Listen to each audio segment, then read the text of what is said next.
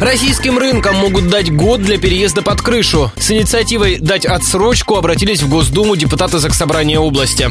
Десять лет назад был принят федеральный закон, в соответствии с которым все рынки должны были находиться к 2015 году в капитальных строениях.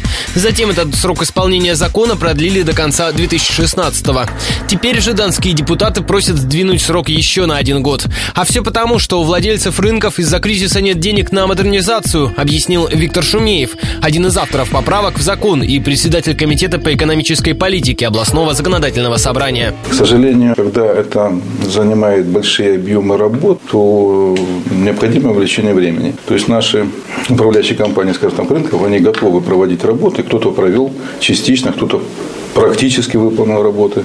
И им нужно время для того, чтобы консолидировать необходимые средства и выполнить необходимые объемы работы.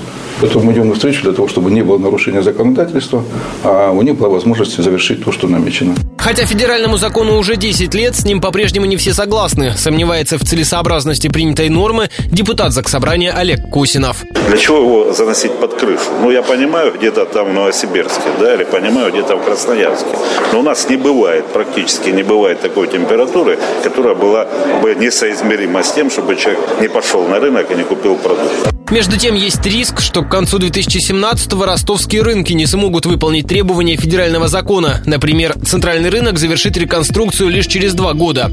Квадро и донские зори Шайба не могут возводить на своей территории капитальные строения, поскольку рядом пролегают инженерные коммуникации. А на Хичеванскому рынку помешали планы городских властей построить метро. На месте базара должна была находиться одна из станций подземки.